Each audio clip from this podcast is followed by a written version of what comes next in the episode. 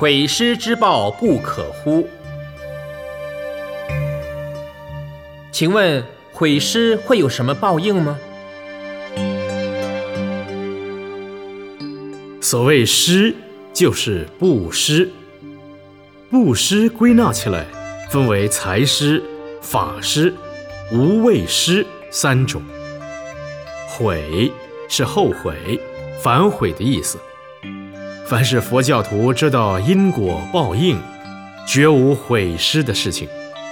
但是有很多不明佛理的人，布施之后又想毁尸，却不知毁尸的过失也很大。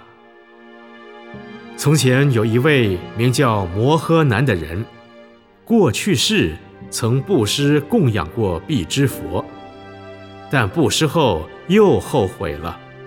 所以，他虽然因布施福报所感，有庞大的家产，成为国中最富有的人，却总是自然而然的舍不得用、舍不得穿，每天吃的都是粗硬的杂粮，穿的也是粗布坏衣，做了一辈子的守财奴，死后遗产充公，归纳国库。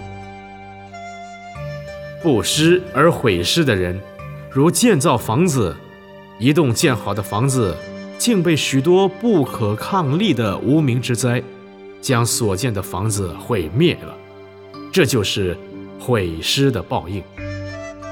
又如购买良田，不是遇到水灾泛滥冲走土地，就是风灾摧毁粮食，或干旱不雨蝗虫之灾，这些都是宿世。毁尸的果报。再如一个中奖的人，中奖时非常欢喜，但在不知不觉中竟被歹人抢劫偷盗，这也是宿世毁尸的果报。诸如此类，不胜枚举。已经布施出去的东西是不应该收回的，如人吐痰，痰可做肥料，利人农作。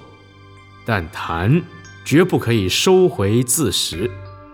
明了这些道理的人，就不会有毁尸心而毁尸了。